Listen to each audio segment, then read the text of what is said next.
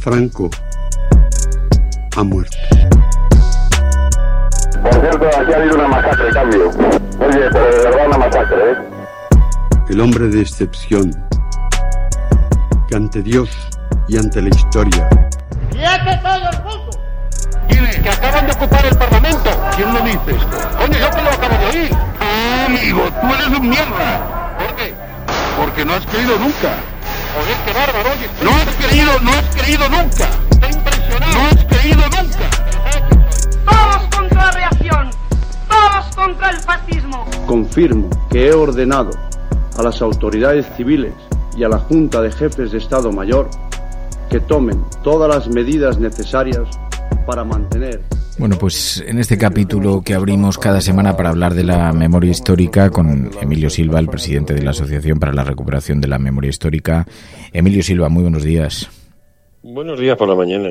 Me gustaría preguntarte en primer lugar sobre ese estudio que ha publicado la revista The Economist señalando la fortaleza democrática de España. Lo sitúa entre es el vigésimo tercer país con una con un sistema democrático mejor. Eh, eso no sé si dice mucho de nosotros, porque estamos entre los países en cabeza, o dice muy poco de los que están todavía, todavía peor, o, que es que la, la, referencia, pero bueno, es de Economist. Eh, eh, ¿Podemos decir que la democracia española es una democracia de la que presumir? Bueno, yo creo que, que, como has dicho, es de Economist. Y cuando lo estabais comentando, yo me estaba acordando de una, una viñeta de Kino eh, en la que se ve a una escena de la película La Quimera del Oro de, Charles Chaplin. La escena en la que Chaplin se está comiendo una bota, la ha cocido, se la ha puesto en un plato y se va a comer una bota, ¿no? Se comen los, los cordones como si fueran espaguetis. Y en la viñeta de Kino está en una pantalla de un cine esa imagen, el momento en que se va a comer la bota. Y hay tres palcos. Eh, en el primer palco, eh, de abajo, la gente que ha entrado ha pagado 100, lo que sea, y está mm, mirando con cara de pena la escena. En el segundo palco han pagado 500 y están sonriendo al ver la escena.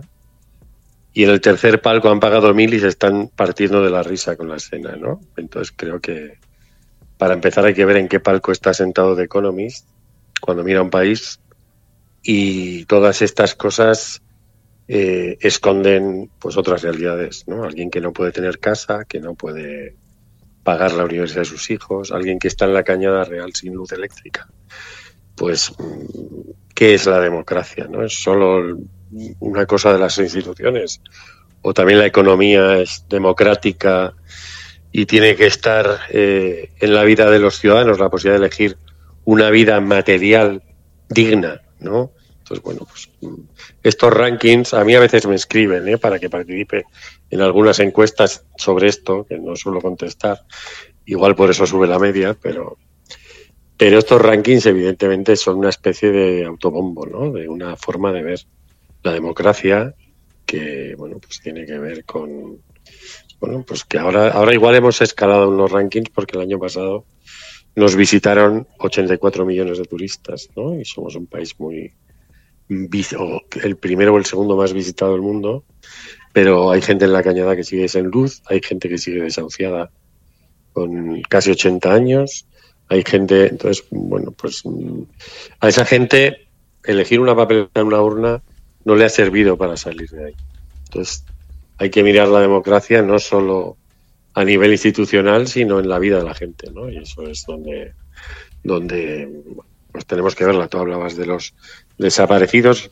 El otro día colocaron Isabel y Jesús, que son oyentes de la cafetera, colocaron en el Paseo de Extremadura de Madrid un Stolperstein, una de estas piedras que se ponen frente a los portales donde vivieron madrileños que fueron deportados a campos nazis, ¿no? Y yo estaba en el acto, fue el lunes de la semana pasada, entonces veo que pasa un hombre mayor con un carro de la compra para un lado.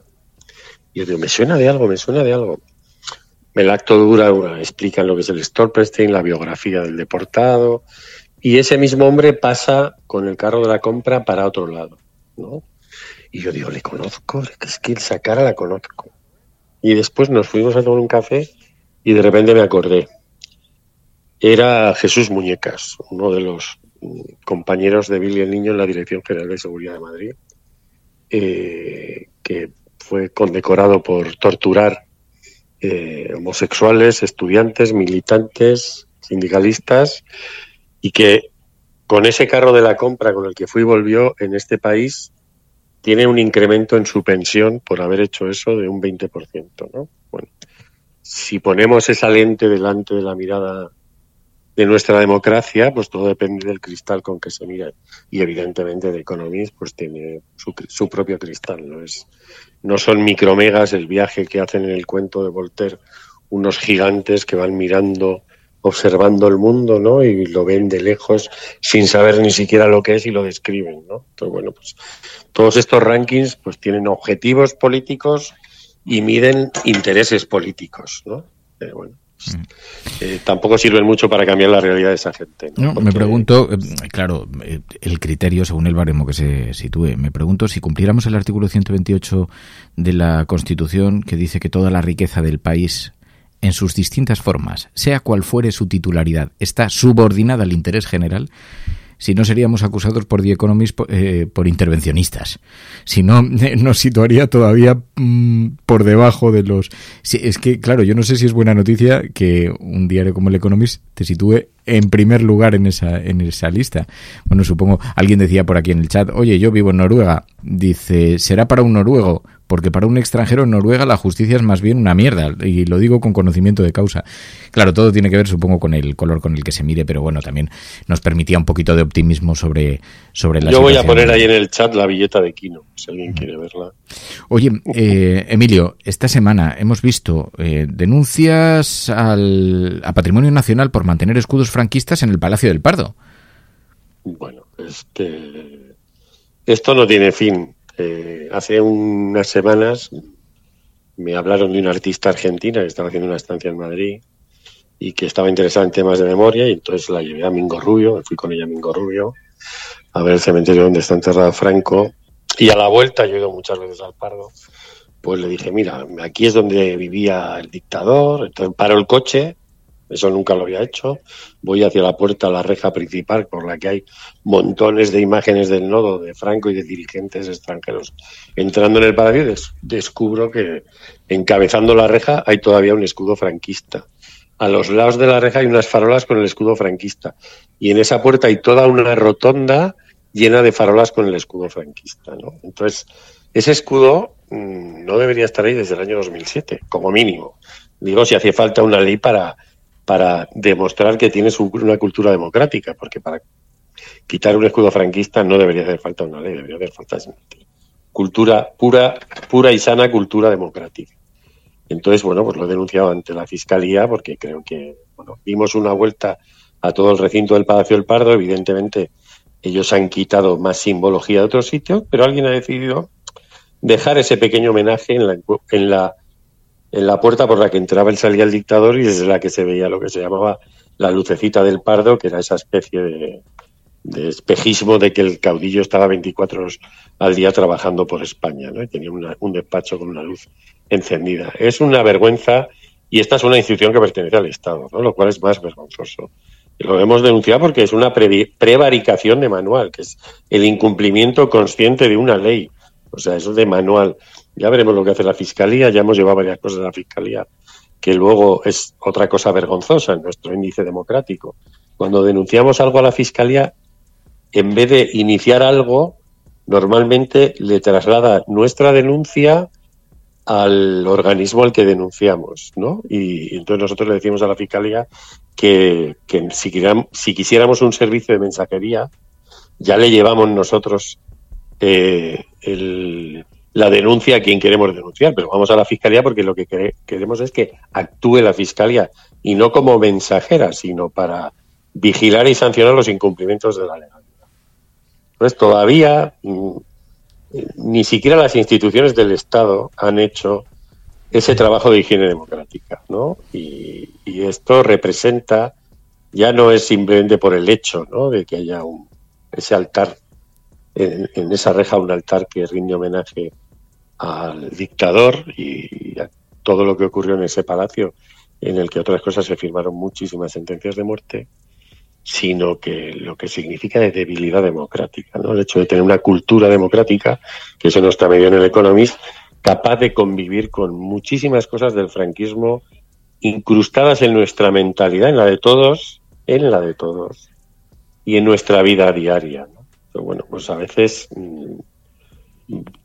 hemos aprendido durante los últimos años los movimientos, digamos, que peleamos por la memoria, hemos aprendido a denunciar. Al principio enunciábamos, pero nos daba un poco más de miedo de enunciar. Ahora ya hemos llegado al segundo, vamos a decir, de básica y ya estas cosas hay que denunciarlas directamente. De hecho, estos días me han escrito a mí algunas personas y yo les digo que, directamente a un juzgado o a una comisaría. Hemos visto al ministro de Memoria Democrática diciendo en Málaga que se sentará con quien sea para explicarle por qué hay que eliminar vestigios franquistas. Bueno, pues mira, eh, eso me hizo pensar a mí que con, con, quien primero debería sentarse para explicárselos con sus compañeros del Consejo de Ministros. Porque todavía el Estado sostiene y mantiene numerosa simbología franquista como esta. Entonces, mm, vamos a empezar por casa, ¿no? no usando esto simplemente para la pelea entre partidos, sino vamos a hacer algo sincero de verdad, que sea una política, la de memoria, real y no sea simplemente para confrontar con la derecha. Y vamos a dar ejemplo. Y cuando Pedro Sánchez se va al Parlamento Europeo y le dice al, al cabeza del Grupo Popular, un eurodiputado alemán, que la derecha en España sostiene símbolos franquistas, pues debería ir con más humildad, porque dice eso el presidente de un gobierno que, que encabeza una institución que sostiene todavía mucha de esa simbología, ¿no? Entonces, bueno, pues eh, antes de predicar a secas es mejor predicar con el ejemplo. Y, vemos, porque yo, las políticas de memoria con este gobierno han estado ya en tres ministerios. Empezaron en justicia en el año 98, porque había que contestar a dos informes de la ONU. Luego se fueron a presidencia porque había que hacer una ley de la memoria y ahí eh, al partido de gobierno le interesaba el combate electoral con la derecha o con las derechas y, de cara a unas elecciones generales. Ahora ya han sido unas elecciones generales, ahora nos vamos a, lo ponen en el Ministerio de Política Territorial, porque ahora lo que nos va a interesar de cara a las próximas elecciones autonómicas es la confrontación con los, los gobiernos autonómicos de la derecha que están incumpliendo esta y otras leyes. ¿no? Entonces no está hecho desde la perspectiva del derecho de las víctimas, de los intereses de las víctimas, sino está hecho desde la perspectiva de los intereses de un partido. Eh, la Dirección General que trabaja con las víctimas del terrorismo existe hace más de dos décadas y siempre ha estado en el mismo ministerio. No hay un criterio político que dice que esto es parte del Ministerio del Interior y la coyuntura electoral no cambia el destino de esas competencias. En el caso de la memoria, pues es muy curioso, ¿no? Ver cómo va pegando saltos en ministerios que poco tienen que ver unos con otros, porque realmente el criterio no es garantizar los derechos de las víctimas. El criterio es hacer cierto uso de esto para las confrontaciones políticas y electorales. Y entonces así nos va. Hmm. Pues Emilio Silva, presidente de la Asociación para la Recuperación de la Memoria Histórica. Gracias, como siempre. Abrazos a la resistencia, cuídense. Cuídate mucho.